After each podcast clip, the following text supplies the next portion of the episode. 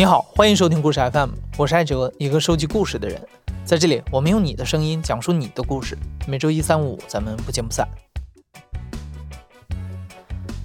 老一辈的人总是说，恋爱和结婚是不一样的。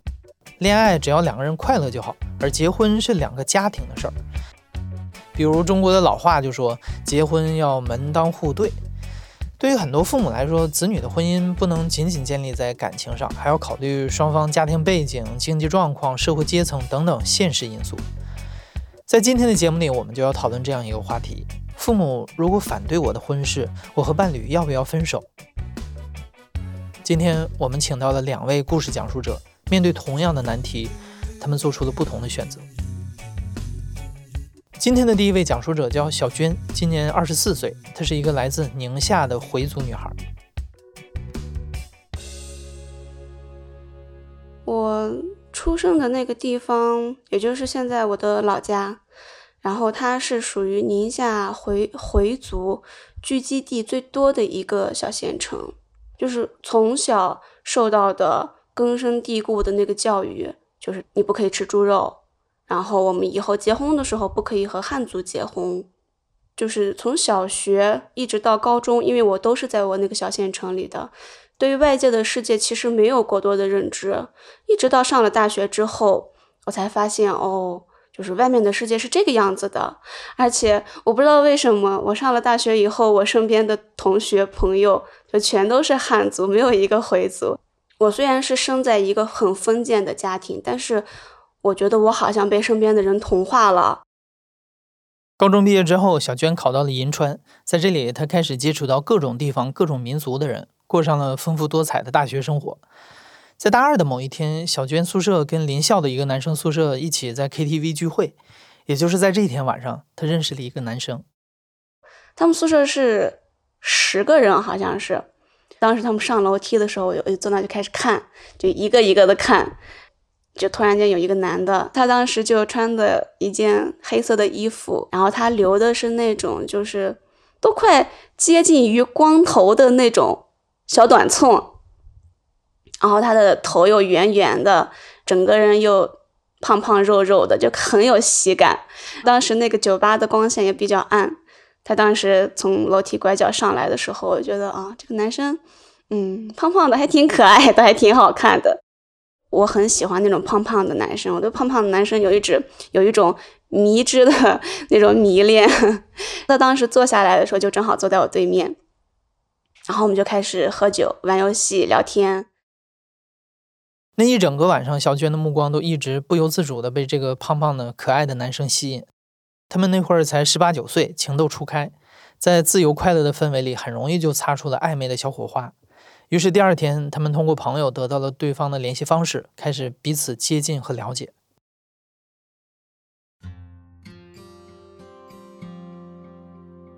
就上课的时候，你根本就没有心思去上课，就一直想着，嗯，就想那个男生挺好挺好的。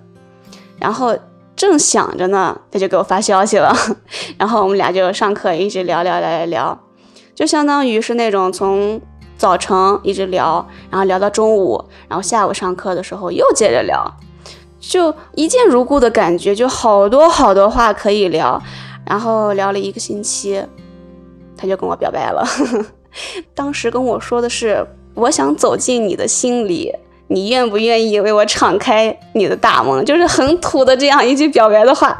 哇塞，我当时都就好激动呀！就差点从床上就掉下来那种，然后就紧紧的抓着那个床杆，然后当时我们就表白完之后，我们就在一起了。然后我当时跟他在一起的时候，我朋友还说呢，我朋友说他是个汉族呀，你确定要和他在一起吗？我说想那么多干什么呢？我现在一起过好眼下，眼下爽了就好了呀。因为我是就是很依赖男朋友的一个人，我很黏男朋友，然后。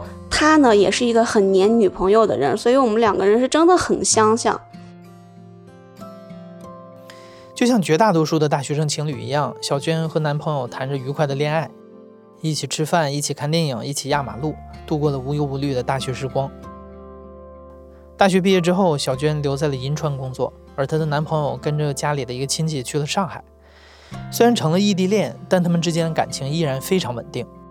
隔着几千公里，他们还保持着同步的作息，一起点外卖，一起在手机上看同一部电影。但随着年龄的增长，他们开始不得不面临一些现实的问题。我们家是从我，嗯，就是我太爷爷那一辈儿，就是一直祖祖辈辈都是回族结合的。我之前有一个，就是呃，我表哥，然后他找了一个女朋友，但是那个女朋友是个汉族。然后我哥哥说他的女朋友可以入教，然后以后他就和他的家就没有关系了。当时我奶奶就很坚决的反对了，我奶奶就说。你让一个女孩子和她的家彻底断绝关系，你觉得这可能吗？你是不是有点太过于狠心了？而且人家的父母到时候去世了，人家的孩子是要披麻戴孝的，你你不可以这样子做，你这样是违背孝道的，就没有同意他们两个人在一起，没有同意他们结婚，然后后来他们就分手了。小娟在采访当中告诉我们，除了饮食习惯不同，回族家庭还有一些不同的习俗。比如回族人过世之后是要进行土葬的，而且在丧礼仪式当中没有披麻戴孝的传统。在宁夏地区，大家普遍对这些都有所耳闻。不同民族的结合往往意味着很多生活方式上的冲突。我们俩在一起的第三年的时候，我有跟我妈就是正式的谈过这个问题。我说我嗯找了一个男朋友，我说是银川人，但是他是汉族。我妈当时就傻眼了，我妈说：“那肯定不行。”我就没有再继续说下去了，因为我当时只是试探性的这样提一个提这个东西。他可能比我更认真，就对于我们的关系，他比我更认真。所以他在我们两个人刚在一起的时候，他就跟家里面人公开了，他说找了个女朋友，然后他是个回族，然后他家里面人肯定也是第一反应就不同意。然后他说：“那我不管，我先找着，后面再说。”然后我们俩就这样找到了。第二年的时候，他又跟家里面就说了。其实他每次跟家里面人说的时候，他家里面人都会反对，然后都会劝他说：“你不要找了，你这样找了，那你们两个人结婚了，就算是你们两个人过日子，难道两边的亲家就不来往了吗？你你总不可能说，呃，我们家里面要单另备一口锅，或者是人家那边那么传统，万一介意和我们在一个桌子上吃饭呢？你有没有想过这些？就各种的。”从各个层面的分析，然后来劝他，所以可能也就是这样一次又一次的这样跟他分析这些事情，也让他有点动摇了吧。小娟说，他们交往六年，从来没有吵过架，但是今年春节的时候，男朋友从上海回到银川，他们却因为一件很小的事情大吵了一架。然后那天他是因为不是我们两边的家都不同意我们在一起嘛，所以他从上海回来银川待的这几天假期，我们俩的见面都是偷着来的，就有点偷情的感觉，就是就是他背着家里面，然后跟家里面人撒谎说啊我今天出去跟哪个朋友去坐一会啊怎么怎么样，其实是过来找我的，就是以这种形式见面的。那天晚上，他嗯跟我说过了，他说他要在家里面，就是陪家里面人看电视呀什么的啊，就在家里过。我说啊，那行。结果到了晚上，那天我加班了，九点钟下班，我给他打打电话，然后我就听到他在外面。我说你这是在哪呢？然后他说哦，别那个嗯谁谁谁，他要出去喝酒，然后他呃可能不太方便叫代驾，他意思让我过去。陪他去喝酒，然后到时候帮他把车开回来。我说啊，我说那你怎么不跟我说呢？然后他说，他说我跟你说了，你肯定又会觉得我没有去找你啊什么的，你你不就又生气了？我说我怎么会因为这些事情生气呢？你是帮给朋友帮忙的呀，你跟我说清楚就好了呀。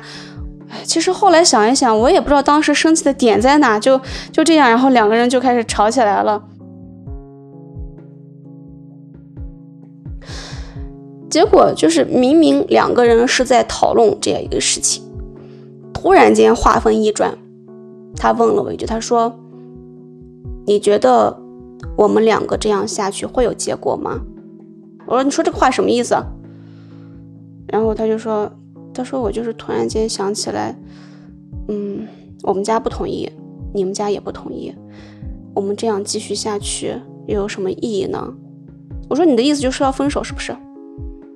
他说，嗯，就停了很久。他说，要不我们就算了吧。我说行啊。我说你想好了没？他说啊。我说那行。然后我就挂了。挂了之后，我就才反应过来，我这是分手了吗？然后我当时整个人就就已经开始全身发抖了，就觉得好像有一种天塌了的感觉吧，就我就又把电话就打给我男朋友，我说你为什么突然间这样子？他说没有为什么，我只是突然间想到我们好像这样下去没有结果，那与其越往后越难受，不如现在我们就呃断了吧。我说可是我不想断。我说我们还没有正儿八经的努力过。我说我还没有就是正式和家里面人谈。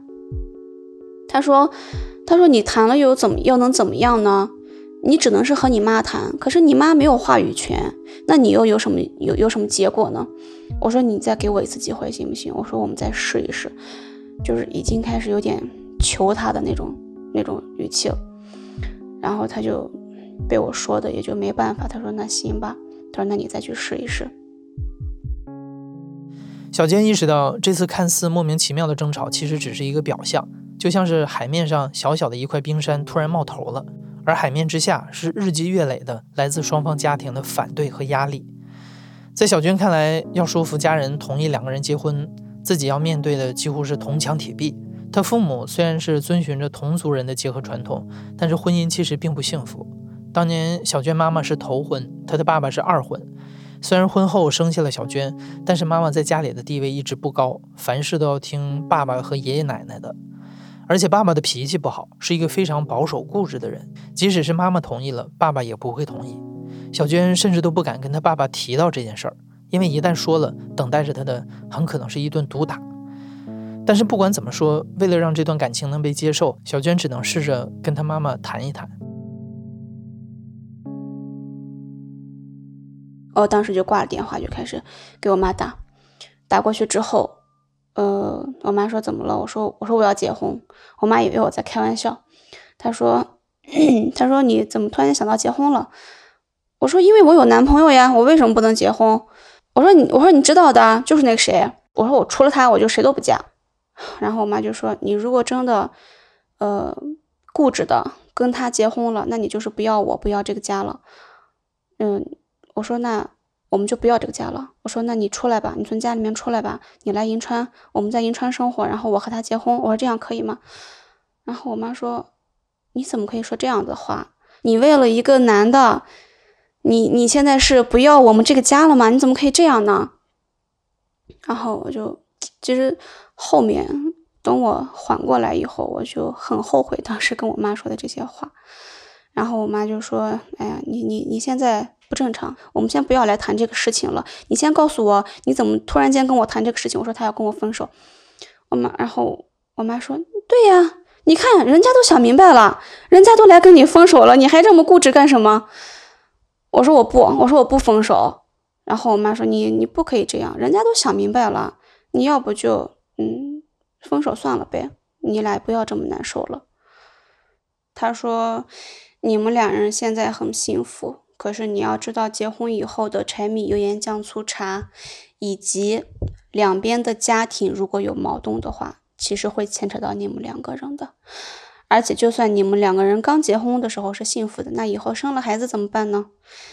他的孩，你的孩子到了人家奶奶家，你能保证他会不吃猪肉吗？你能保证你的孩子可以跟你一起做一个回族吗？其实被他这么一说，我想一想，觉得挺害怕的。是真的可能会，我根深蒂固的，我还是一个回族呀。我可以就是，我可以抽烟，可以喝酒，我可以去怎么怎么怎么样。但是唯一的底线就是我不会吃猪肉。然后再加上我妈又这样跟我说，我又想了一下，嗯，可能相对来说。我觉得还是不吃猪肉比较重要一点吧。再加上我身边就是不好的婚姻例子实在是太多太多了，嗯，家庭就是生活习惯这个东西，它其实在你的婚后生活里面是占了很大的一部分的。你如果生活习惯都到不到一块儿的话，那你们两个人的感情再好又能怎么样呢？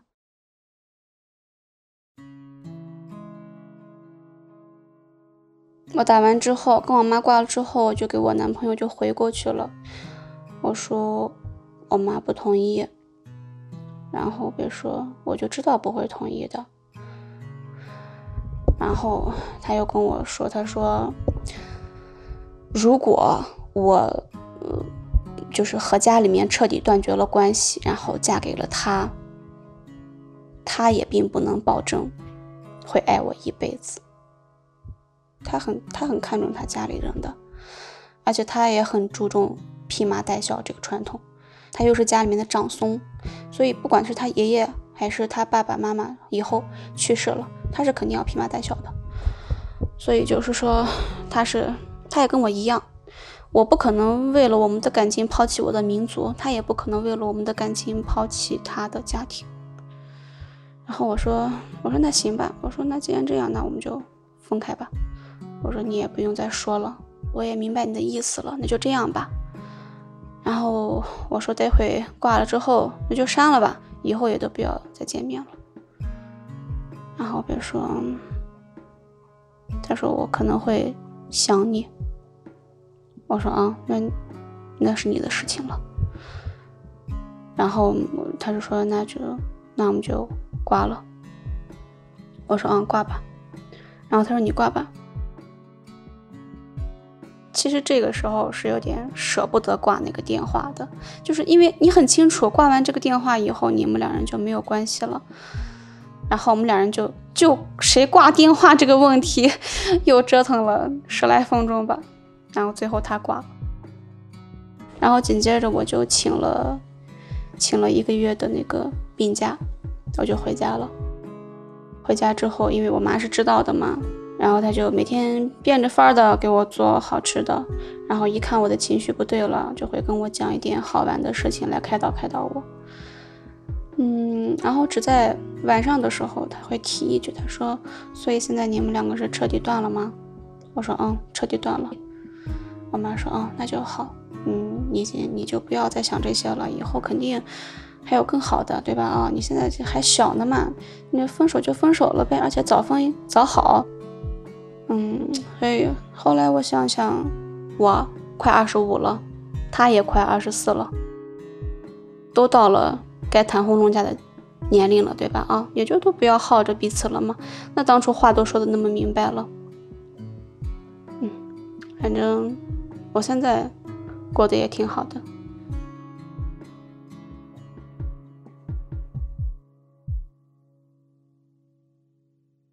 今天的第二位讲述者叫小白，今年三十五岁，居住在深圳。如果说小娟故事的开篇拿到的是青春校园剧的剧本，那小白拿到的可以说是一个豪门赘婿的剧本。小白小时候在香港长大，家里是做珠宝首饰生意的。不过小的时候，小白并不知道家里是做什么的，因为妈妈一直保持着非常节俭的习惯，一家人的生活也都很朴素，所以很长时间以来，小白都以为家里只是普通的小康家庭。我是小时候是在广东潮汕那边出生的，然后后面呢，就是差不多在六岁左右，然后就是到香港，是我爸就安排我们到那边之后，他就回深圳了，因为他的一直在深圳那边创业，然后我妈一个人带我们，我们家里五个孩子，父母对我们的关注其实很少，特别我是排中间，我就感觉因为上面有个姐姐嘛，然后下面又有个弟弟。然后我就觉得自己好像一直都是那个呃没被看到的孩子。在小白的印象里，小时候的他跟父亲之间几乎没有任何交流，他不清楚爸爸具体是做什么的，只是知道他总是很忙，脾气也不太好。即使偶尔回到香港的家里，也是板着脸坐在沙发上看电视，偶尔跟孩子们说两句话，也都是呵斥他们回房间写作业。而小白的妈妈呢，是一个很传统的女人，在她心里，老公大于天。她觉得老公安排她带孩子，那她就必须把孩子带好，否则老公就会批评她。除此之外，妈妈也更偏心家里的男孩子，所以小白和姐姐会被要求做很多家务活。很少得到父母关爱的小白，从小就养成了独立的性格。高中毕业之后，他就出国念书了。直到大学毕业回国，被爸爸安排进家里的公司工作，他才第一次意识到，原来家里的生意做得这么大，完全刷新了他对自家经济条件的认知。家里是做那种就是饰品，就是佩戴的饰品。它是一个从产品的原料开始买回来，就是有工厂要去加工生产。然后生产完之后呢，他又经过了一个我们叫批发部，然后就会卖卖给全中国的一些呃零售客户，他会过来我们这个批发展厅去拿货。然后当时呢，就是我在工厂实习完之后呢，我爸就让我去到品牌部。然后当时呢，有一个男同事，就是也算是我的上司吧。然后我爸就是比较看重他，他觉得他这个人好像不错，能力比较强。然后他就觉得，呃，如果让我跟着他实习，然后可能会对我来说有帮助。其实，在我爸认介绍他之前，我并不知道这个人，他也不知道我，因为那时候这个这个男同事他就是经常出差，因为他做培训的。然后有那天好像 好像是几月份我忘记了，我就看到他坐在那个他的座椅上，然后我就跟他开始聊了，感觉他挺成熟的。可是长得还是就是挺看起来是挺不错的样子。聊了公司个事情之后呢，他又聊起了什么啊？他说他他，因为我有跟他聊到我在国外学呃烹饪嘛，他说啊，他其实他自己很喜欢呃做料理，他也希望以后可以有机会开餐厅什么，然后就聊得挺挺开心的。跟那时候跟他认识的时候，其实他第一次跟我聊天的时候，他并不知道我是谁，他就觉得诶，这个女的。很有趣哦，每天怎么匆匆忙忙就赶到公司？因为当时我上班是踩单车，那踩单车的话，夏天特别热，我的衣服就都全部都是汗，他就会留意到我。可是我那时候并没有留意他。当时的小白二十岁出头，他感觉这位男同事看起来已经快三十岁了，应该也结婚了。虽然第一印象不错，但完全也没有多想。一两个月之后，小白被爸爸派到外地出差了，坐着大巴奔波在不同的小镇和县城之间，每天都很疲惫。就在这个时候，他收到了这个男同事的一条信息，他就给我发了个短信，听说你在出差，你最近怎么样？就就一些很简单的问候。然后我当时也在想着，我随便回他吧，我说嗯还行吧，谢谢啊。然后就没什么，也不想没有往那边想。结果呢，就是很神奇，他就每一天给我发信息，我就感觉，因为当当当时我挺无助的，然后又觉得又很孤独。就是对外面的人可能会觉得你就是一个老板的女儿，你你你怎么样？你你可以轻而轻易而举的拿到一个很高的职位，可是其实现实并不是这样的。我爸对我的就是一个安排，其实是比较艰苦的。然后又不知道找谁聊，然后他给我发信息的时候，其实他一天一天的给我一种感动的我，我觉得感感受到温暖。然后我觉得，哎，这个人好像挺不错的。然后就开始就是有一些。可能有情感上的一些联系，这样。我为什么更确定跟他在一起的感觉，就是就是通过一些日常上的生活。有一次我跟他去广州，然后呢，他知道就夏天的时候我们穿短裤，然后很热，然后个蚊子把我的脚都叮到一个泡一泡，他就去买了一个药，然后就是他就蹲下来帮我涂那个药，哇！当时我就很感动，因为我从小都没有试过有人对我这么的。这么的体贴，而且一个大男人。小白跟这个男同事刚开始交往没多久，他的爸爸就知道了。作为一个控制欲爆棚的父亲，他对这段关系表达了强烈的反对，坚决要求他们俩分手。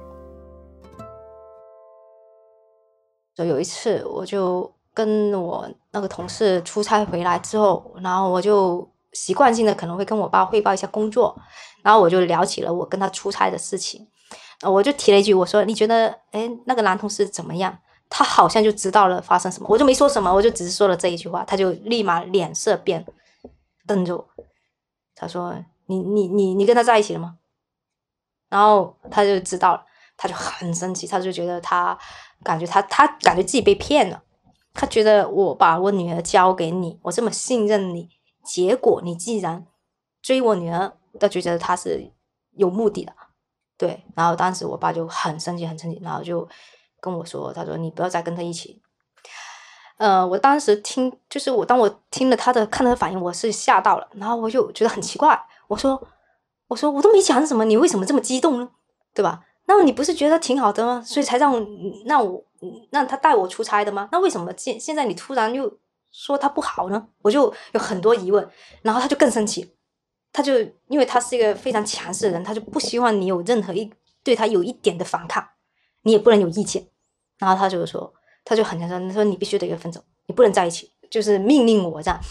跟家里人，我妈也说了，然后我姐、我弟他们全部说了，然后他们都是全部人都是站在我的对立面吧，就是说都说那个男的是有问题的。然后除了这样之外呢，他也去公司找了那些老领导来开导我，就是太多太多负面的信息一下子轰炸过来。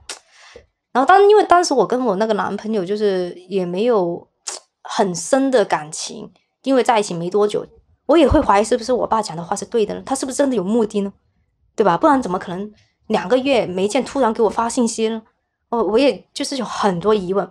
那时候我是挺不坚定的，我就觉得很想放弃，可是我内心又很不服，因为我觉得又不是你们跟他相处，你怎么知道他是什么人？你们又不了解他，你就说他不好，我就觉得我不服气。其实我是不服气，有一点。后面我爸就是看我这样子，他就觉得没办法，他就把我丢到调，就调到去天津。然后呢，可是我在那边，我又发现了那边的整个管理有很多问题。然后我又跟我男朋友又又分得很远，然后我就 更难受了。当时真的很难受，就觉得很很累，很心累。然后也真的也跟他说想分分分手，可是他也没分手，他一直就是给我感觉他就是很坚定。然后他就是有时间他就过来找我。最让我感动是什么？就是我他知道我很需要他的时候，他无论怎么样，他都会到我身边陪陪着我。然后我们也会经常打电话聊天，就是跟他聊天的时候，我就觉得很舒服，就是觉得他可以让我感觉到很安心，就是觉得这个人就不像是骗我的人。然后如果是骗我，他肯定会让我做一些行动来骗我爸的嘛。可是他从来都没有，他也没有说你要怎么去讨好你爸，你要怎么去让你妈什么人支持你，他从来都没有。他说：“你做好你的本分事就好。”然后后面就是在天津几个月之后回来，我就确定了，我一定要跟他在一起，我就不管了。然后当时呢，他他也决定离开公司，就是我爸想他走嘛，然后他也他说 OK，那就走吧，他就离开了，然后自己去外面去自己去找别的工作。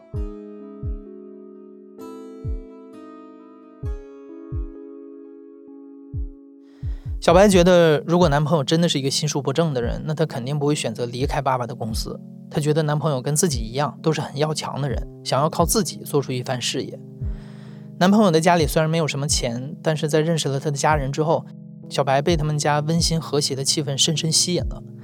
不同于自己家的冷漠和强硬，小白在男朋友的家里感受到了过去从未体验过的家的感觉，这让小白更坚定了。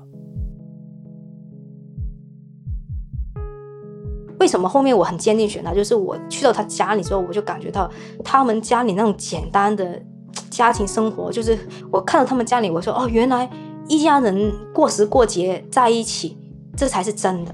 然后开饭之前一定要等到所有人到齐了再开饭，这才是真的。然后就是兄弟姐妹之间有什么需要帮忙的，他们都互相帮忙，我很感动。其实都是很普通，就普通家庭都会有，可是在我家没有。因为我像我哥我姐，他们从来没有单独找我聊过天，他也没有说啊你你现在怎么样，从来没有人关心过我。就是当你有问题的时候，其实没有人站在你身边，全部人都是害怕得罪我爸，因为大家都会考虑到自身的利益，他们也需要，因为他们其实也在我爸那里上班。然后我看到他们家里，我感觉到他家里有一股，虽然家里没什么钱，可是他们家里是非常的团结，而且是很很温暖的一个家。就给到我这种完全颠覆了我家里的那种成长的一个感觉。当时的小白非常坚定的想要跟这个男生在一起，甚至不顾家里人的反对，直接住到了男方的家里，跟他们一家人一起生活。但是生活毕竟不是电视剧，令人感动的团圆场面背后，还有日复一日的柴米油盐。成长背景差异这么大的两个人，又是跟老人同住在一个屋檐下，时间久了难免会面临很多不适应和矛盾。因为我当时是去到他家里住了一段时间，然后可能我的生活本来是比较好的，就是居住的环境啊，在家里，就是来深圳之后也有保姆什么的，就是什么都不用我去弄。那去他家里呢，就是我觉得他的房子就很旧，然后环境卫生也不是很好，因为他爸妈其实年纪挺大的，就差不多当时应该是六十多，快七十了吧。那老人家的生活的对卫生的意识肯定不高的。对吧？就是一个纸巾，可能他会反复用啊，然后用完纸巾又一直丢丢在那个桌子上，又不丢垃圾啊桶啊，然后就是又那些做完的那晚饭那个菜，第二天还是吃那道菜，就是他觉得别不要浪费嘛，已经因为他们已经很穷，饭都吃不起，他就会有那种习惯，然后可能也会吃两天三天这样。我还是看到那道菜，那我就觉得，哎呀，虽然我妈也有这种习惯啊，可是我就觉得不是很舒服。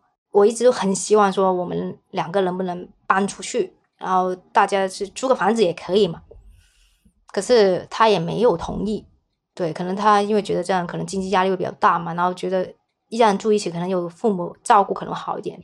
然后我记得好像就生磨合了两年吧，然后我就提出了，在一三年好像是五月份的时候，我就说我们要不要分开一下吧，因为我觉得我现在整个情绪很压抑，我感觉我有点好像有点抑郁这样。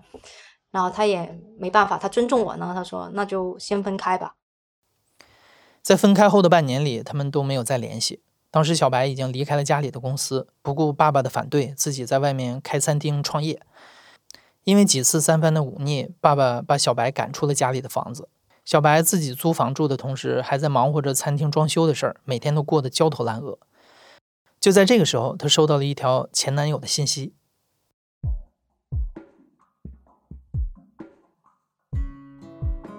他说他有一件事很开心，他想跟我分享，然后我们就约了出来，然后约了出来，他就跟我讲，他说他最近就是接了一个大单，然后呢就是挣到很多钱，他就想第一个想跟我去分享，我也挺开心的，因为我觉得嗯那挺好的，起码你在工作上有进了进一步的提升嘛，然后我就跟他说了，我就说哎我创业，我说现在。不知道怎么办，就是没找到合适的装修团队，我不知道怎么办。然后他就帮我，他有说他有认识人，他就帮我联系了。然后整就是我的店开起来，他一直都陪着我，他能帮的他就一定帮我。所以他他的所有的行为就非常感动我，因为当时我是真的很无助，他就帮了我很多。就是我一三年的时候，好像是年呃年底的时候，我把餐厅开了，然后我们在一起，就是我又重新回去跟他一起住了，然后就是是在一五年的时候结了婚，然后当时结婚的时候，其实我去是去香港那边去呃结婚的，然后好搞笑，当天早上的时候，我他开着车，当我感觉他，哎，你今天怎么状态有点不对呢？他说啊什么？就是他整个人好像懵了一样。然后我说你干嘛？我说不就去拿个证，很简单的事情嘛。然后其实他是很重视，他是很重视那一天。他说啊，今天是个大日子什么，他就，所以他很紧张。其实，在呃那一天领证之前，我也跟我妈讲了，我说啊，我说在哪一天我要结婚，我希望你做代表来参加。我妈竟然说不可以，她说给你爸知道他就完蛋了。后面。家里人也没有去，只有我后面是我姐去了。然后他那边就是他，他爸妈、他姐他们都有去。其实有一点我是挺感动，因为他们很爱他儿子。因为像我这种情况，他会觉得我儿子又不差，你凭什么？你们很很很了不起嘛？如果正常家庭会这样，可他们从来没有，他们也没有提起这个事情，就是非常尊重我们。他们觉得你们两个在一起开心就可以了。后来，小白的爸爸算是默认了这门婚事，但是始终没有接受这个女婿，也没有在经济上支持过小两口的生活。到现在，小白和丈夫已经结婚六年了，逢年过节还都是小白一个人回娘家。这几年来，夫妻俩一直是住在男方的家里，家里的环境也还是原来那样。但是小白觉得自己挺幸福的。目前，她正在老公的支持下再次创业。我跟我老公。就是从认识到现在，一零年认识到现在已经十一年了，然后现在还有个宝宝，那宝宝现在也已经四岁多，快五岁了。其实我就开始觉得啊，房子其实也没有这么重要，大家一起在一起开心就好了，然后大家身体健健康康就好了。然后就是就算他挣的钱不是很多，也不要去责怪他。其实这个事情也自己也得努力，两个人一起去努力把一个事情做好。因为一就是一个人对你好不好，其实物质并不是最重要，最重要是在你最需要的时候，他是不是一直在你身边陪着你。